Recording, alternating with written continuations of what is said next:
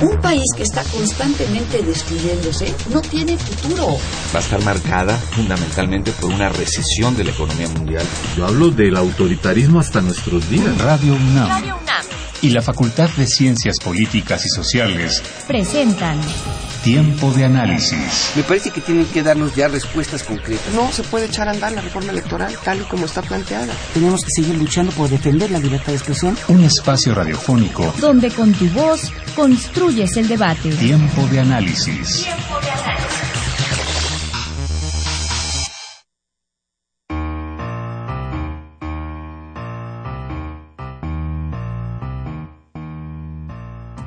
noches, yo soy Jessica Mejía y te invito a que esta noche te quedes con nosotros en tiempo de análisis, ya que hablaremos sobre el embarazo adolescente en México.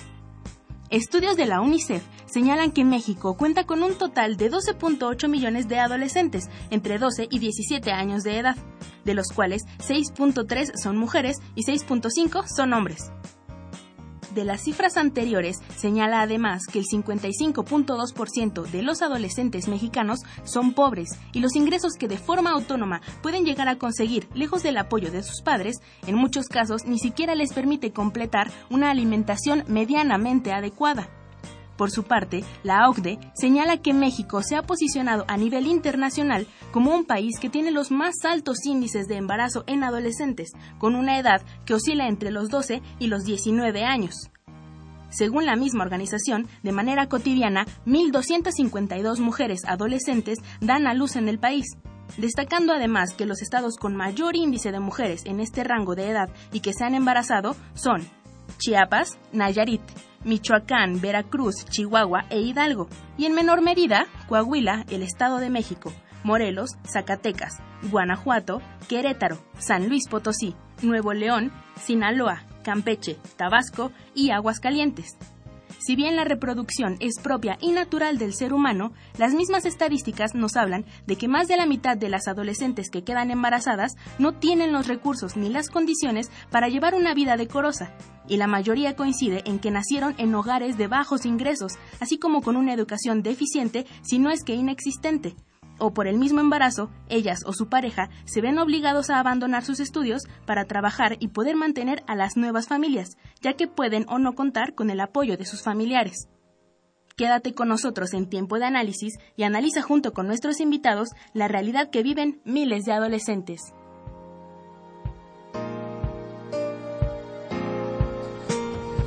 Hola, ¿qué tal? Buenas noches. Les saluda Miguel Tajoase. Esto es Tiempo de Análisis, el programa radiofónico de la Facultad de Ciencias Políticas y Sociales. Y estamos transmitiendo a través de los 860 la amplitud modulada y vía internet en www.radiounam.unam.mx. Nuestros teléfonos en cabina son el 55 36 89 89 y la da sin costo 01800 505 26 88. En redes sociales pueden encontrarnos en Twitter, arroba Tiempo Análisis, y en Facebook, Facultad de Ciencias Políticas y Sociales, guion UNAM. Esta noche en Tiempo de Análisis hablaremos sobre el embarazo adolescente en México y en la mesa nos acompañan Rocío Casas Palma, Pedro Jiménez Rivas y Pablo González Ulloa. Bienvenidos. Buenas noches. Hola, buenas noches. Bueno, pues veo que traen más o menos desarrollado su tema, están trabajando sobre esto. Eh, Pedro, nos decías que traen ciertas estadísticas sobre las que, pues, precisamente sobre este tema que están desarrollando. Bueno, sí, mira, eh, primero que todo hay que reconocer que el tema del embarazo adolescente ha cobrado importancia en la agenda política y social en los últimos años. Esto porque, primero, porque nos da cuenta de que los jóvenes en nuestra sociedad están atravesando por una situación de vulnerabilidad. Generalmente el tema de embarazo adolescente o los estudios que lo han abordado nos dan cuenta de que eh, de una parte son los jóvenes los que no tienen acceso a una educación esto quienes están embarazando con mayor eh, digamos que frecuencia. Y de otra parte también es un tema que atañe y que lo ha posicionado en la agenda política puesto que este tema eh, digamos que crea un círculo vicioso en donde los jóvenes con mayor vulnerabilidad se embarazan, pero también esta situación de embarazo adolescente los vulnera aún más toda vez que les limita las posibilidades de seguir en sus estudios, pero también de, digamos, que construir un relato de vida pues con calidad, un empleo eh, de calidad, una educación garantizada, etcétera. Hay, algo muy interesante dentro del tema de embarazo adolescente. Obviamente es un problema multifactorial. Es muy complejo entrar a estudiar el tema. Porque si bien nosotros eh, comenzamos estudiando cuestiones de, de, afectividad en los jóvenes, eso mismo nos fue llevando de la mano a tratar de estudiar un tema que ahora sí que nos posicionara sobre un tema específico, una parte de esta cuestión de los adolescentes, del tema de afectividad. Y obviamente el tema de embarazo adolescente hoy día de pronto se puso de moda. O sea, no, no, es que nosotros lo hubiéramos escogido porque era un tema de moda que como ahora lo estamos viendo, ¿no? Que está saliendo en los medios, estamos viendo la discusión de la OCDE, sino que nosotros fuimos rastreando las, las distintas cifras a, a, través de los años y nos dimos cuenta que durante 12 años de políticas este, públicas panistas totalmente omisas en el tema, pues resulta que estamos en el primer lugar de la OCDE en embarazo adolescente. Entonces, todo esto crea una gran vulnerabilidad social. Imagínense un, un, caso. Hay un chico que embaraza a su novia a los 17 años que viene de una familia de bajos recursos. ¿Qué es lo que va a suceder con esta familia? En primer lugar, el sueldo del papá se va a tener que dividir entre dos personas este chico que pudo, que pudo haber terminado la preparatoria ya no la va a terminar porque se va a tener que dedicar a trabajar. Bueno, probablemente la, la, llegue a terminar. Sin embargo, datos que hemos revisado marcan que hay 370 menos posibilidades de que termine la educación media superior. Entonces, bueno, bajo esta lógica, entonces va a crear no solo una movilidad, una falta de movilidad social, en la lógica de que podía llegar a estudiar la educación media y luego llegar a la educación superior y obviamente acceder a un, a un mejor empleo en algún futuro, ¿no? Y esto obviamente este, beneficiaría a la familia en su conjunto, sino que al revés, o sea, este salario que estaba ganando el papá se tiene que dividir entre el integrante de la familia que de pronto lo podía ayudar en el trabajo de, de, cierta manera y ahora no, realmente lo va a tener que dividir su salario con el, con, con, con el chico y aparte con la esposa y con el con, el nuevo con el nuevo con el hijo no de, de, esta nueva pareja entonces bueno pues vamos viendo cómo esto se vuelve todo un círculo vicioso y entonces 12 años de, de políticas públicas omisas pues están produciendo un problema social de magnitudes que todavía no, no las tenemos no las tenemos bien entendidas y siguiendo con el, el, argumento que presenta Pablo, ¿no? Sobre la vulnerabilidad y el Rocío, ¿no? Como nos hace referencia a cómo el tema se ha posicionado en la agenda pública a nivel nacional y también internacional, ¿no? De ahí estas cifras eh, referidas a la OCDE. Eh, me gustaría señalar eh, que en el último ranking del índice de competitividad global, México descendió del puesto número 56 al 61, ¿no? Y una de esas variables que toma consideración el índice es la educación, ¿no?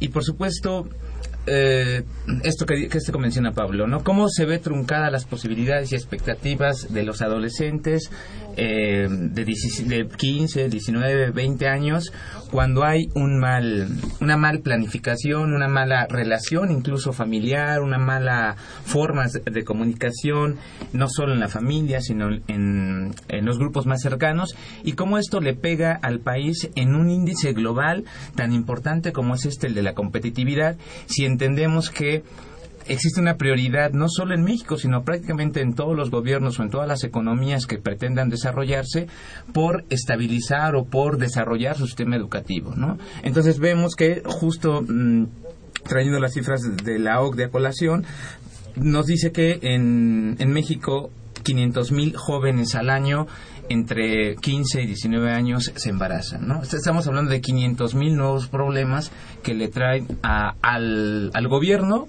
y particularmente en este caso al sistema educativo que ya tan tan problemático se encuentra, ¿no? Entonces, digamos que este es el panorama, el, panorama, digamos, de la problemática que engloba un problema de dimensiones macro, Y, por ejemplo, ¿cuáles serían las causas de todo esto? Si, si el, avance, el avance tecnológico en los últimos 25 años en lo que concierne a los medios de comunicación ha sido impresionante, ¿no? Este, parece que hay un retroceso, o sea, parece que la gente no se informa, escucha, ve, pero no se informa. Bueno, pues mira, eh, los estudios que han abordado el tema establecen una relación de causalidad entre embarazo adolescente y pobreza. Para dimensionar un poco a qué nos estamos refiriendo, tenemos que en el mundo cada año 16 millones de adolescentes dan a luz. El 90% de estos embarazos ocurre en los países más pobres, en desarrollo. En el caso de México, hace un momento Pablo Armando eh, mencionaba que nos encontramos en el lugar de la OCDE con una tasa mayor de fecundidad en adolescentes y bueno, pues sí, nosotros tenemos 63 nacimientos por cada mil mujeres adolescentes y para dimensionar nuevamente esta inequidad, vemos que en países como en Suiza eh, la tasa de, de fecundidad es de 4. Es decir, por cada mil adolescentes mujeres hay cuatro nacimientos.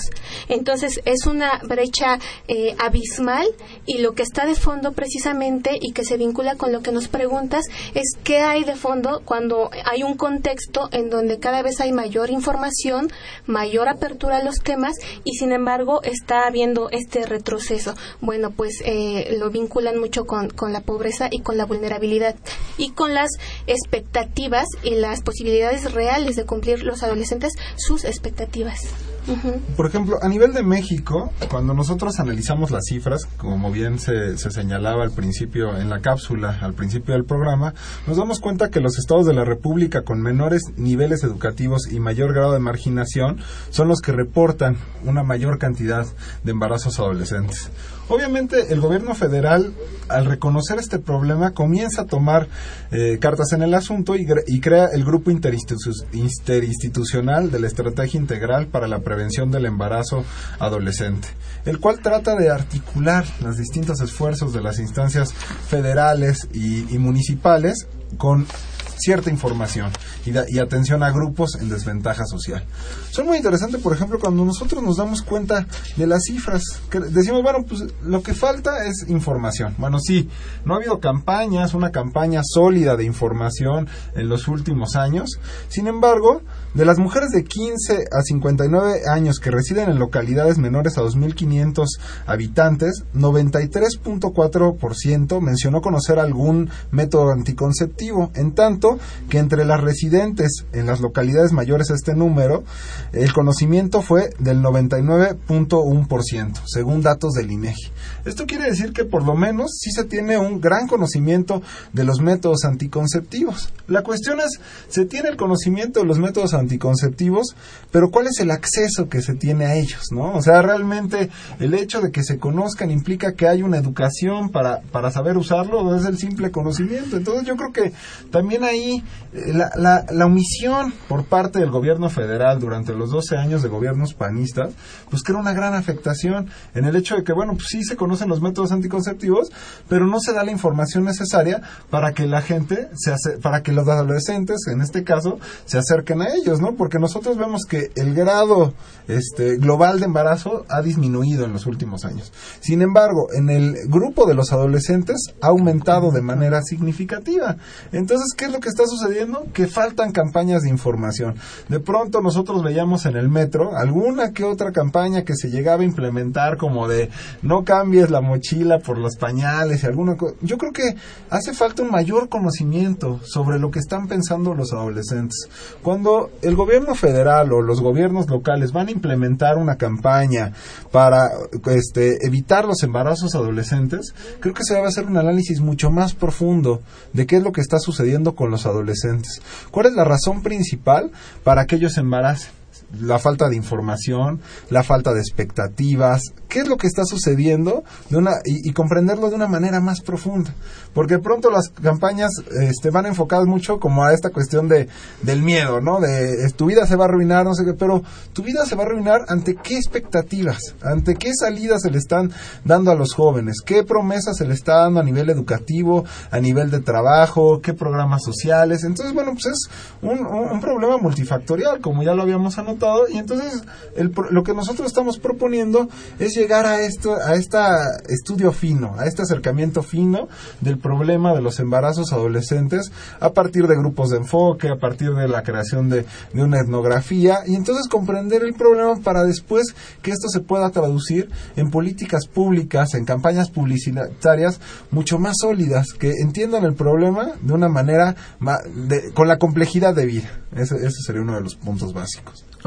Claro, estamos entendiendo entonces que el fenómeno está atravesado o determinado por sus factores de pobreza, aunado al hecho de que, por supuesto, institucionalmente existen campañas de, difusión de ciertos métodos de prevención del embarazo, pero por supuesto que, claro, algo nos falta, porque vemos que las estadísticas eh, prácticamente dicen lo contrario en términos de solución del problema. Eh, claro, informarme de un método no, no resuelve el problema, en tanto que tenemos que pensar de mm, en qué horizonte educativo está parado, están parados los jóvenes. Pablo dice, ¿no? Claro, tenemos que realizar un conocimiento más profundo de esto. Y por supuesto, realizar un conocimiento más profundo de las expectativas, los sabores o sinsabores de los jóvenes en tanto eh, su dinámica de vida cotidiana, es entonces también adentrarnos a un estudio cultural. Claro. ¿Cómo piensa el joven? ¿Cómo vive el joven su relación familiar, su relación amorosa, afectiva, su relación económica, su relación política? Porque cifras que da a conocer este el Instituto Nacional del Seguro Social nos dice que, por ejemplo, el, solo el 7% de los jóvenes que se embarazan tienen los recursos económicos suficientes para afrontar este embarazo, ¿no? Y también nos dice que el 80% de estos jóvenes terminan dejando la escuela. Y regreso a, a esta cifra que yo marqué con el índice de competitividad global. Pues si el 80% de tu capital humano a futuro queda eliminado, porque prácticamente es así, eliminado de esta, digamos, competencia global, bueno, ¿cuáles son las expectativas a futuro, no solo de ellos, sino del país, ¿no? Sino de la sociedad mexicana, ¿no? Entonces, como ya lo habíamos señalado, ¿no?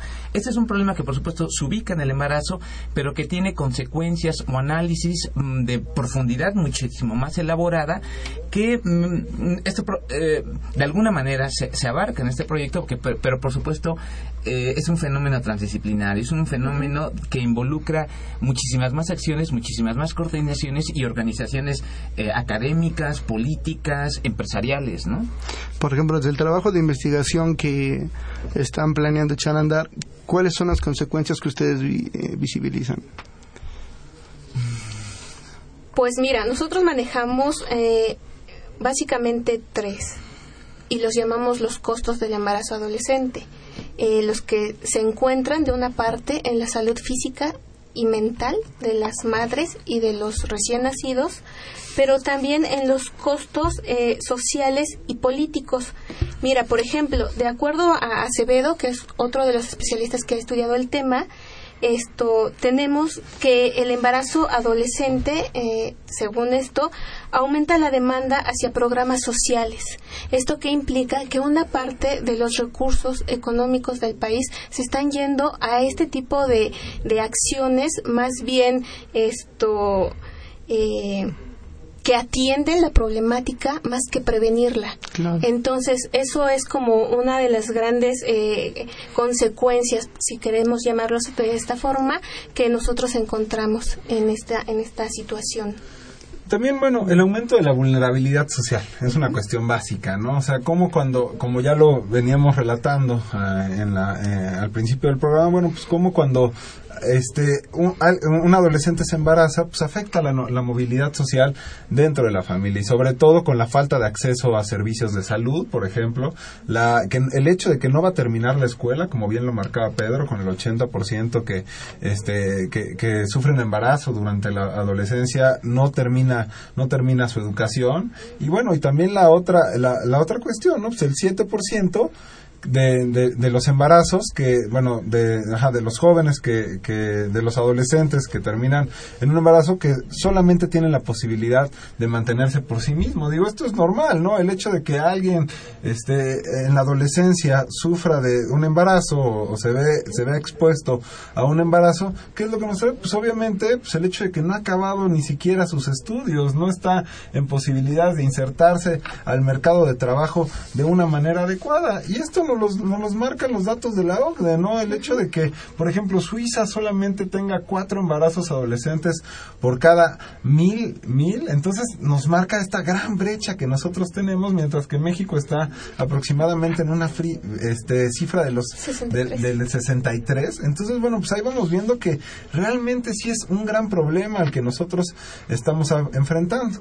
En el DF, bueno, por ejemplo, se han implementado, este, más allá de, bueno, políticas de prevención, sí hay algunas políticas de prevención, pero por ejemplo, también tenemos, este, los abortos, ¿no? La, la ley de, de la, inter- la ley, este, la interrupción legal del embarazo en la Ciudad de México, de abril de 2007 al 30 de junio de 2014, se han efectuado, este, eh, 123.642 interrupciones.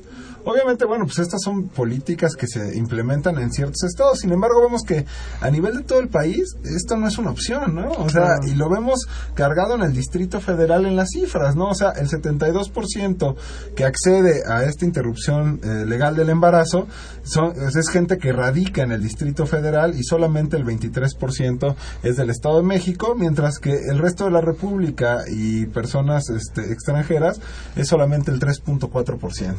Entonces estamos viendo, bueno, pues sí vemos de pronto políticas públicas que están atenuando el problema, pero no vemos esta política a nivel de la prevención, ¿no? Que es uno de los, de los grandes faltantes dentro de estos últimos 12 años de gobierno. Y otro de los de las consecuencias es la idea del capital humano, ¿no? Eh, en términos internacionales ubican mm, ciertas economías, ciertos índices eh, con una verdadera influencia y una verdadera importancia a nivel internacional a México como una de las grandes potencias emergentes, ¿no? De ahí que se ha hablado del Mexican Moment, ¿no? De que eh, la economía mexicana puede estar incluso posicionada en 20 años hasta en el lugar número 7, ¿no? Pero claro, la crítica que, mm, que dicen estos organismos internacionales, interpretada por analistas mexicanos, es que, claro, del Mexican Moment todo el mundo se ha enterado, menos México. Nosotros. Y, y entonces estamos hablando de que para que lleguemos a este Mexican Moment, para que lleguemos a un momento de competitividad, competitividad global, insertos en una sociedad global, necesitamos el capital humano. Es decir, capital humano altamente especializado, capital humano que pueda desarrollar tecnología, que pueda desarrollar ciertas patentes y poder competir con ciertas sociedades del conocimiento. Se dice, se habla de Suiza, por supuesto, Suiza eh, corresponde, digamos, a este selecto grupo de sociedades del conocimiento. ¿Y qué pasa en, en, México? ¿no? Pues estamos viendo que estamos, digamos, de alguna u otra manera castigando este a la, a la sociedad, a, ¿no? al, mm, al futuro de la sociedad mexicana. ¿no? Entonces, justo estos son el, el tipo de consecuencias que enfrenta un fenómeno que en apariencia podría ser visto un poco eh, menos profundo, ¿no? pero que tiene consecuencias verdaderamente estructurales para la sociedad mexicana. Perfecto. Vamos a mandar eh, un- a corte, vamos a nuestra cápsula de Políticas Invita. Volvemos. Políticas Invita. Conoce las actividades académicas y culturales de nuestra facultad. Cine, seminarios, conferencias, exposiciones, coloquios. Políticas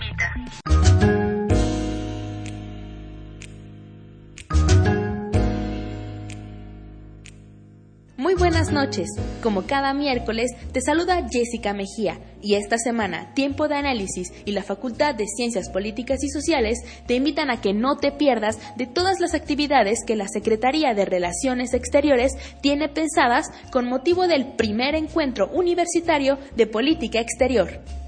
Este encuentro surge del deseo de la Secretaría de Relaciones Exteriores de fomentar el diálogo entre estudiantes de toda la República, diplomáticos y académicos en materia de política exterior mediante un evento multidisciplinario e interactivo único. Las actividades de tan importante encuentro iniciarán el 17 de noviembre a través de una jornada cultural en el edificio de la Secretaría de Relaciones Exteriores ubicada en Plaza Juárez número 20, enfrente de la Alameda Central.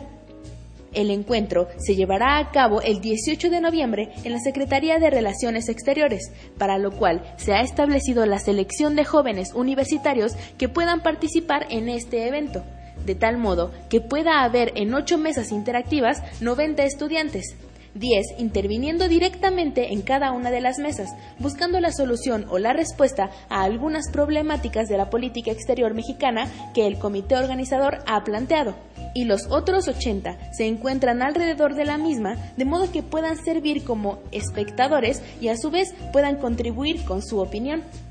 Finalmente, de forma paralela y hasta el 19 de noviembre, no dejes de asistir a la Feria de Becas y Oportunidades Académicas que se llevará a cabo en el mismo recinto. Esto fue todo en Políticas Invita. Sigue con nosotros. Esto es Tiempo de Análisis.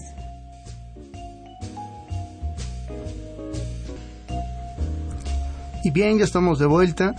Eh, antes de seguir con la plática con nuestros invitados, queremos invitarlos a la presentación del documental Siqueiros, contra el fascismo y la guerra, 1932-1940, de la doctora Irene Herner. Esto se llevará a cabo el lunes 6 de octubre a las 11 horas en el auditorio Flores Magón de nuestra Facultad de Ciencias Políticas y Sociales en la UNAM, con la presencia de la directora, presentan el doctor Fernando Castañeda Sabido y el doctor Luis Alberto de la Garza. Modera el maestro Napoleón Glockner pues estábamos platicando acerca de las consecuencias, las causas, las estadísticas y por qué no entramos de lleno al proyecto que ustedes están desarrollando.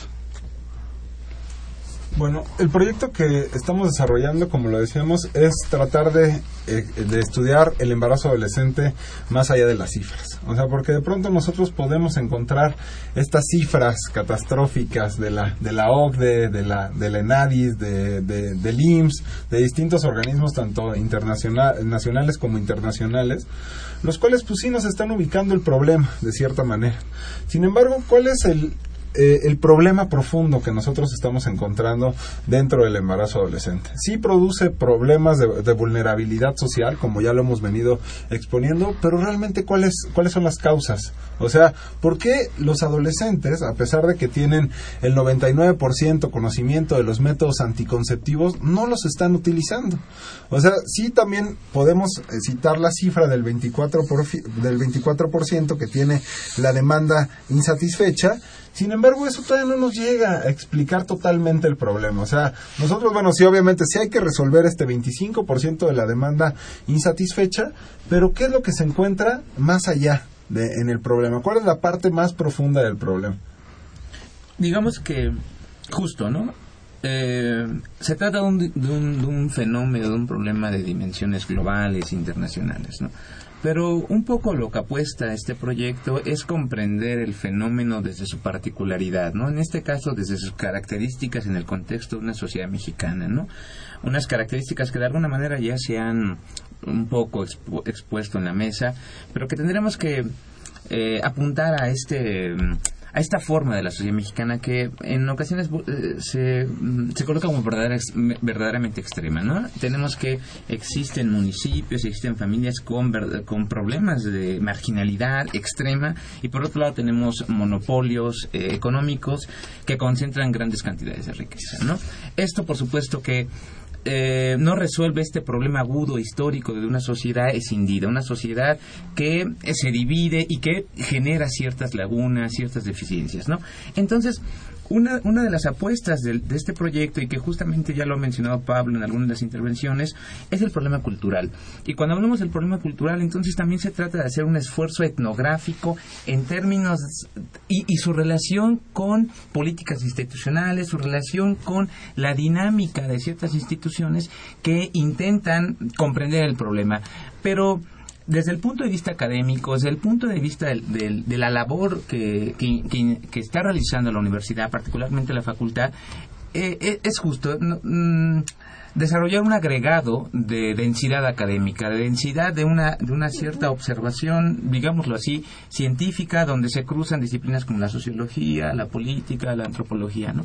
Justo este es, este es, uno de los, es una de las labores que pretende hacer desarrollar el, el, proyecto, ¿no? Comprenderlo en una particularidad, tomando consideraciones su contexto cultural, histórico y social, ¿no? Que, que nos parece que si uno revisa la bibliografía de ciertos estudios que por supuesto se han hecho, pero que no, no pareciera ser que no cuentan con esta actualización, ¿no? Con una actualización del contexto internacional, pero también de las tradiciones, de las prácticas culturales que se viven a nivel local y que por supuesto crean mucha resistencia, porque todavía existe este paradigma de, claro, como, como las expectativas se truncan, entonces, bueno, mijito, pues embarázate, consigues una novia, y entonces haz familia, y entonces encontrarás un sentido a la vida, ¿no? Cuando este sentido desde un punto de vista del capital humano en competitividad global, pues ha cambiado, ¿no? Y es justo lo que trata de problematizar o rediseñar el proyecto, ¿no?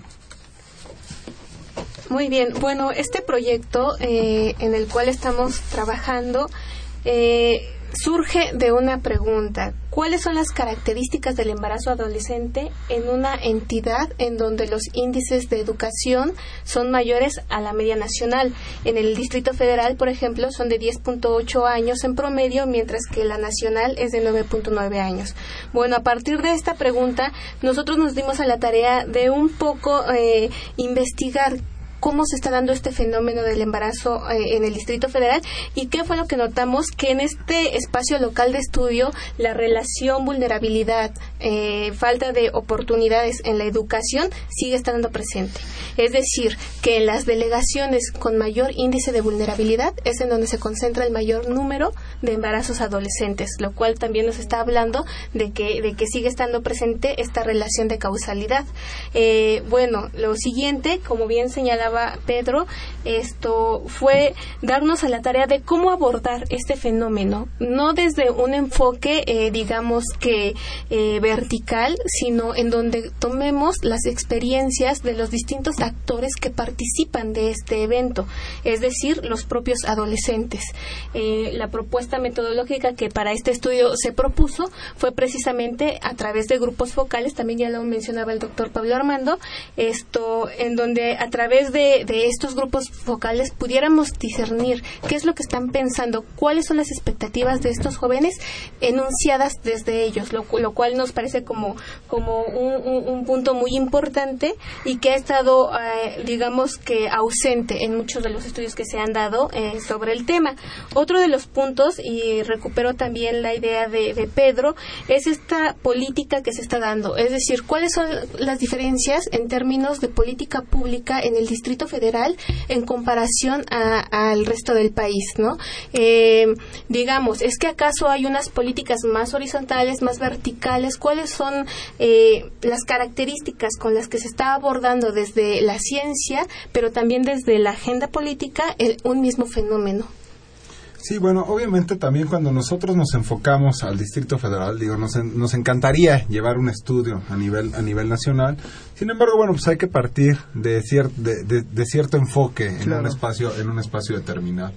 Nosotros escogemos el DF porque es una ciudad que tiene ciertas características en cuanto a niveles de educación, en cuanto a niveles de acceso a, la información. Entonces, bueno, ¿qué es lo que está sucediendo en una capital como, la, como es el Distrito Federal? Obviamente sabemos que no es lo mismo la delegación Iztapalapa que la delegación Benito Juárez. Rocío lo marcaba muy bien, ¿no? O sea, estas condiciones de vulnerabilidad son muy marcadas y realmente nos hablan de cómo aumenta el embarazo adolescente en estas zonas mucho más vulnerables. Entonces, bajo esta lógica, nosotros vamos a hacer el estudio de realmente estas políticas públicas, bueno, estas campañas de difusión, están funcionando para frenar el embarazo adolescente y cómo ciertas, ciertas, ciertos programas también que se están implementando por parte del gobierno del Distrito Federal, por ejemplo, frenan el embarazo adolescente. Está, por ejemplo, la cuestión de prepa sí. O sea, el hecho de que tú puedas mantener a los adolescentes dentro de las preparatorias y entonces que les des un estímulo económico, esto realmente frena el embarazo adolescente y cómo va, cómo va acompañado de otro tipo de campañas y cómo convergen también las campañas a nivel local y las campañas a nivel federal e incluso acciones a nivel delegacional. Entonces, como vamos viendo, es un entramado muy complejo en el que, bueno, sí, puede haber distintas campañas, pero realmente esto está frenando el embarazo adolescente o cuáles son las condiciones que lo están motivando, ¿no? O sea, puede haber cuestiones culturales como también bien los bien la marcaba lo marcaba Pedro como bueno, esta es la posibilidad de desarrollarte como mujer, ¿no? En algunos espacios dentro de la Ciudad de México. Sin embargo, para otros espacios con más oportunidades dentro de la Ciudad de México es, si yo me embarazo, esto va a truncar mi carrera, mi carrera educativa, va a truncar mi carrera laboral. Entonces, bueno, esta cuestión es de las expectativas, pues obviamente tenemos como hipótesis que sí frenan de cierto de cierta manera el embarazo adolescente. Entonces acá vemos vemos cómo también convergen dos tipos de, de, enfoques de enfoques culturales, ¿no? Un, tradicional, el cual dice el embarazo adolescente me va a llevar a, a, realizar como mujer, como mujer y por el otro lado el embarazo me va a truncar mi carrera profesional, me va a truncar mi carrera educativa. Pero obviamente esto se traduce también en las oportunidades que cada grupo poblacional va a tener. Entonces, bueno, pues hay, hay que este, estudiar esto a fondo para ver cuáles serían las campañas más adecuadas para tratar de coadyuvar a una política más inteligente en contra del embarazo, del embarazo adolescente, ¿no? En contra de la prevención del embarazo adolescente, más allá de simplemente decir, bueno, sí, vamos a regalar miles de anticonceptivos este, en, todas las clínicas de, salud este, de, a nivel federal y todas las clínicas de salud a nivel del DF y entonces de esa manera vamos a mitigar, ¿no? O sea, hay que pensar más allá, hay que ser más ambiciosos y decir, realmente el problema dónde lo tenemos, ¿no? Entonces... Justo, y en, ese, en esa tarea de, de diseñar, de pensar una política más inteligente, podríamos decir que también necesitamos, por llamarlo de alguna manera, desestigmatizar la práctica, la idea, la vivencia de la juventud, ¿no? Es decir, eh, estudiar al joven, o estudiar, no sé, estudiar las prácticas de la juventud en tanto el embarazo se refiere, también tiene, tiene que ver con una idea de dónde tienen que ser colocados, dónde, dónde pueden ser colocados. Es decir, cómo integrar la juventud en un país sacudido por muchísimos problemas de tipo crónico, solo para mencionar el problema de la migración, el problema del crimen organizado, que también atañe monstruosamente el eh, eh, la relación con la juventud y con, y con el embarazo. Es decir, cuando se truncan, estamos había, había señalado, el 80% de, de, los jóvenes cuando se embarazan dejan la escuela, ¿no? Pero entonces, y, y, y decíamos que el 7, y solo el 7% puede costear el embarazo, ¿no? Bueno, ese 80% que le dejó y que no lo puede costear, ¿dónde va a buscar empleo, no? Y entonces, uno, una, una, salida es la migración, migración local o migración internacional, y otra es eh, reclutar los bancos del crimen organizado. ¿no?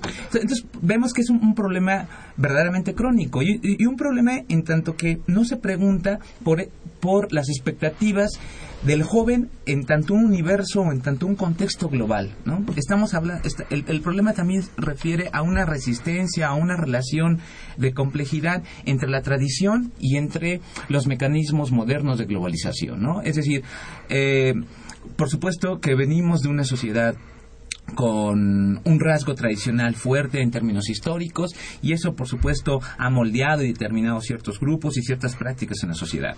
Y por otro lado se nos habla de que cada vez estamos insertos más en una sociedad de competitividad, de libre mercado, ¿no? ¿Qué, necesitamos para pasar esa sociedad? Para para hacer una sociedad de realmente que se crea el, el Mexican Moment, ¿no? Entonces, necesitamos, por tanto, estudiar, por tanto, pensar, por tanto, eh, orientar las prácticas de la juventud en, en, en, temas tan importantes como la afectividad, como la sexualidad, para que entonces podamos hacer futuro de ello y podamos integrarnos una, a una sociedad de mercado de mayor competitividad y entonces tengamos una prosperidad de, de mucha mayor amplitud y longevidad en la sociedad mexicana, ¿no? Yo sé que es muy pronto para analizarlo, pero, por ejemplo, el gobierno federal actual, ¿qué política está implementando? ¿Continúa un poco con la tradición de los dos sexenios panistas? ¿Ha cambiado un poco? ¿Ha cambiado bastante?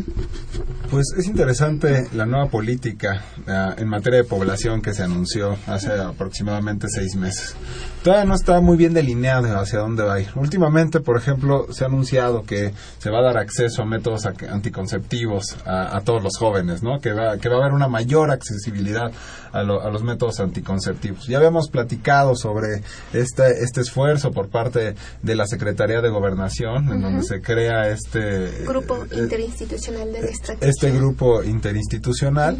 Pero bueno, habría que ver hacia dónde, realmente si se va a lograr esta transversalidad. Yo creo que ahora lo que nos estamos enfrentando hoy día es a la falta de transversalidad dentro de las políticas públicas. O sea, porque nosotros podemos hablar desde la Secretaría de Gobernación, se va a lanzar un programa donde va a tratar de coordinar a las siguientes secretarías, pero realmente esta coordinación se va a lograr para poder atacar estos problemas de manera multifactorial como nosotros lo estamos viendo, o simplemente va a quedar en una buena voluntad por parte del gobierno federal en el que se va a decir, sí, se va a tratar de atacar este problema de una manera más compleja, de una manera más coordinada, y solamente va a quedar en el papel, ¿no? O sea, simplemente, bueno, pues sí, en, la, en, la, en las, en las buenas expectativas, en los buenos deseos, y entonces en esto va a terminar en simplemente decir, bueno, pues vamos a regalar mucho más métodos anticonceptivos y vamos a hacer dos, tres campañas de información, pero no vamos a atajar de manera directa el problema. Yo creo que como lo dices, ¿no? Es muy pronto para ver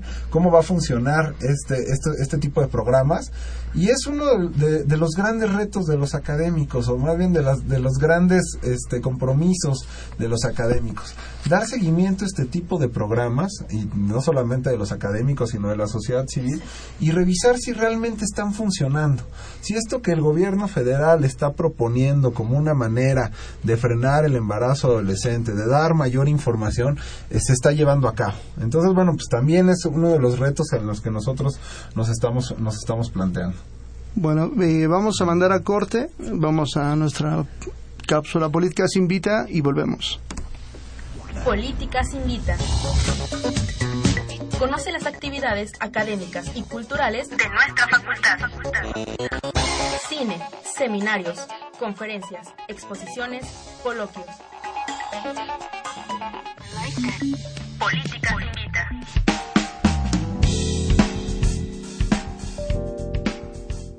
Muy buenas noches. Como cada semana, te saluda Jessica Mejía. Y esta noche, la Facultad de Ciencias Políticas y Sociales y Tiempo de Análisis te invitan a el Coloquio Internacional de Estudios Chinos y Mexicanos, un diálogo cultural permanente. En el marco del intercambio académico que la Universidad Nacional Autónoma de México ha emprendido con instituciones de educación superior de la República Popular China, se organiza el primer coloquio internacional de estudios chinos y mexicanos, un diálogo cultural permanente, el cual tiene como propósito esencial promover los estudios humanísticos y sociales entre ambas naciones, bajo el auspicio del recientemente creado Seminario Universitario de Estudios Asiáticos, SUEA, en colaboración con otras entidades de la UNAM y la Universidad de Estudios Extranjeros de Beijing, la cual hospeda al Centro de Estudios Mexicanos de la UNAM, que ha fungido como vínculo interinstitucional entre la UNAM y las universidades chinas para la organización del evento. No dejes de asistir a este coloquio que se llevará a cabo los días 8, 9 y 10 de octubre en la Coordinación de Humanidades y el Instituto de Investigaciones Filológicas de la UNAM en Ciudad Universitaria. Las mesas de análisis se desarrollarán en torno a diversas temáticas como son lengua, literatura, relaciones internacionales, historia, sociedad, ciencia, filosofía, religión, economía y derecho.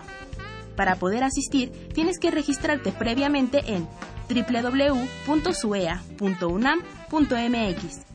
Eso es todo por esta semana en Políticas Invita. Quédate con nosotros. Esto es Tiempo de Análisis. Y bien, ya estamos de vuelta. Eh, Rocío, si vas a comentar algo. Sí, bueno, un poco para describir en qué consiste este grupo interinstitucional de la Estrategia Integral para la Prevención del Embarazo Adolescente que se anunció este año por parte del Gobierno federal y que tiene por objeto articular esfuerzos de las instancias eh, relacionadas con la salud, con la educación y con el desarrollo social de las entidades federativas y municipales. Este programa, según lo plantean, intenta hacer esto, eh, digamos que abordar los tres órdenes de gobierno y las distintas eh, instancias gubernamentales, pero algo que sí se ha discutido al interior del grupo y que eh, no se ha detectado en este programa federal es el enfoque de derechos humanos, es decir, cómo esta situación del embarazo adolescente eh, transgrede eh, sus derechos humanos, el despliegue de su ciudadanía también. Y otro punto muy importante es el enfoque de género. Generalmente cuando se analiza ah, o se piensa eh, al embarazo adolescente se vincula como un hecho que incumbe únicamente a las mujeres adolescentes. Pero ¿qué está pasando con estos padres adolescentes que también se ven inmersos en esta situación a una temprana edad? Eh, bueno, esto ponerlo sobre la mesa y pues escuchar a mis compañeros. Y enfatizar que se trata, digamos, por llamarlo de alguna manera, un problema sistémico, un problema que, que si bien de alguna manera podemos pensar que la batuta en términos de reflexión la lleva la academia, pero que no se acaba ahí, no se agota el problema. Que cuando decimos que es un problema sistémico, estamos pensando en que esto involucra a instituciones de corte político, económico, eh, cultural y religioso, ¿no? Que, se trata de que debemos trabajar en conjunto, un conjunto organizacional para diseñar eh, estrategias comunicativas en, donde se pueda organizar, se puedan acoplar los diferentes eh, frentes, las diferentes intenciones, las diferentes formas de ver el fenómeno. Llama la atención que, que justo como en el caso de, de las instituciones religiosas, cómo éstas han modificado sus planteamientos en sociedades llamadas de primer mundo, en sociedades llamadas céntricas, ¿no?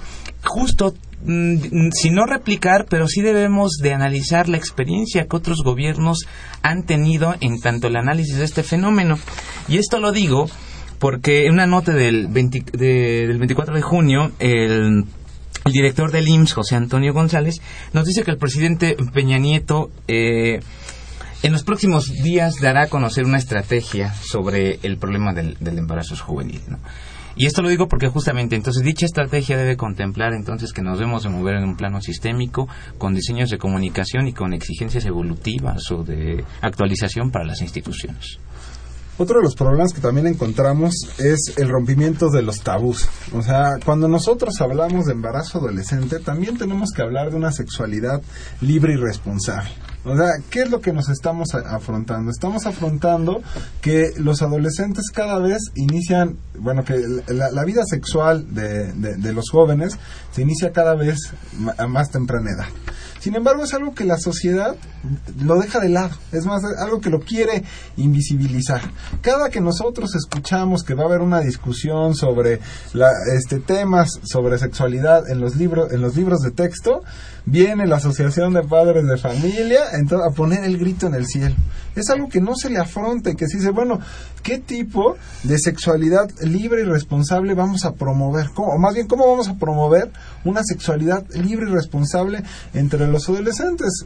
Muchas veces se piensa que el hecho de esconder la sexualidad va a producir menos embarazos entre los jóvenes o va o es una cuestión tabú, el cual no, bueno, este los adolescentes no tienen una vida sexual, no hay que discutir estos temas. Entonces yo creo que es algo que también se debe insertar en la agenda, ¿no? Decir, bueno, ¿cómo nos quitamos todos estos tabús y cómo comenzamos a discutir este tema y lo empezamos a afrontar, ¿no? Y de una manera responsable y qué tipo de política políticas públicas vamos a implementar al respecto, qué, al respecto, qué tipo de campañas educativas, cómo lo vamos a insertar dentro de los libros de texto. Entonces, bueno, pues, también dentro de los medios de comunicación, ¿no? O sea, cómo se está tratando también en los medios de comunicación el tema o también se está escondiendo, ¿no? O sea, es algo también que en la televisión no lo vemos, ¿no? No vemos una discusión seria entre, entre los comunicadores, no vemos una discusión seria incluso en los programas este, de mayor audiencia. Entonces es un tema que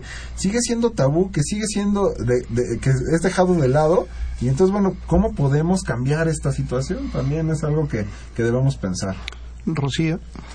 Esto, bueno, para ir concluyendo, pues únicamente eh, abrir y llevar sobre la mesa estos estudios que se han llevado a cabo y de los cuales pues nosotros dejamos pues ahí nuestra semillita y bueno, eh, invitar ¿no? a, reflexionar el fenómeno desde los ámbitos en los que nos encontremos, el social, el político, en nuestro caso desde la academia y bueno, pensarlo desde un enfoque, ya lo decíamos, de derechos humanos, de género y, y sobre todo pues también de despliegue de ciudadanías, ¿no? De qué, qué ciudadanos estamos formando a la luz de, esta, de estas situaciones que se están viviendo eh, específicamente respecto al embarazo adolescente.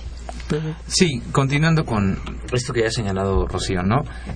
Eh, invitarnos a reflexionar eh, los mitos en torno a la sexualidad, los mitos en torno a las prácticas del placer, a las prácticas del goce, ¿no?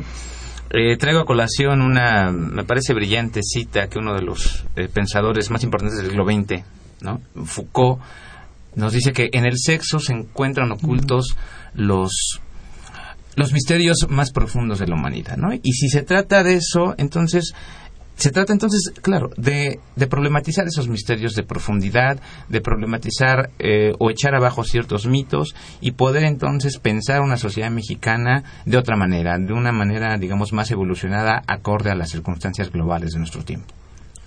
Bueno, como podemos ver, sí, nos estamos metiendo en un tema de lo más complejo, pero por lo tanto lo hace muy interesante, ¿no? El hecho de analizar este tema que es multifactorial, que realmente nos afronta, nos enfrenta a muchos retos cuando nosotros estamos tratando de, analizar el embarazo adolescente, una visión obviamente desde, desde las cifras que nosotros tenemos, pero creando grupos de enfoque, realizando etnografías, entendiendo el problema de manera mucho más profunda y obviamente es una oportunidad para la academia para realmente aportar algo. O bueno, la academia no es que no es que no siempre aporte algo, siempre la academia aporta algo, pero en un problema en un problema que estamos afrontando desde hace muchos años y que no se le ha estudiado de manera profunda o, bueno, no de no, no, de manera global como nosotros lo queremos hacer, por lo menos eh, eh, sembrar la primera semilla en el Distrito Federal para comenzar a entender este problema de una manera con la complejidad de vida.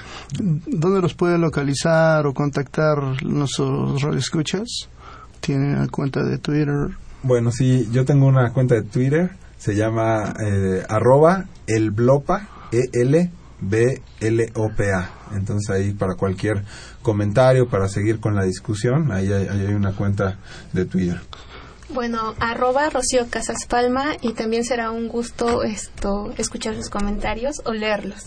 Yo dejo mi correo electrónico que es sorma5461 arroba hotmail.com. Y hay que modernizarse, Pedro. Sí, es lo que estaba pensando. bueno, pues muchísimas gracias a nuestros invitados, Rocío, Pedro, Pablo. Gracias a ustedes. Eh, gracias por sintonizarnos y les recuerdo que tenemos una cita el próximo miércoles en punto de las 8 de la noche por los 860 de la amplitud modulada o por internet www.radiounam.unam.mx para hablar de la política en los bordes del liberalismo diferencia, populismo, revolución, emancipación y nos acompañarán Benjamín Arditi y Carlos Correa en la conducción. Síguenos vía Twitter en arroba tiempo análisis y Facebook Facultad de Ciencias Políticas y Sociales guion UNAM. Créditos este programa está producido por la Coordinación de Extensión Universitaria de la Facultad de Ciencias Políticas y Sociales, a cargo de Roberto Ceguera. La coordinación de la producción estuvo Claudio Loredo, en la producción Guillermo Pineda, estuvo en la cabina y operación Humberto Sánchez Castrejón, en la continuidad Gustavo López. Se despide, se despide ustedes Miguel Tajoase. Buenas noches. Esto fue Tiempo de Análisis. Tiempo de análisis. Una coproducción de Radio UNAM Y la Coordinación de Extensión Universitaria de la Facultad de Ciencias Políticas y Sociales.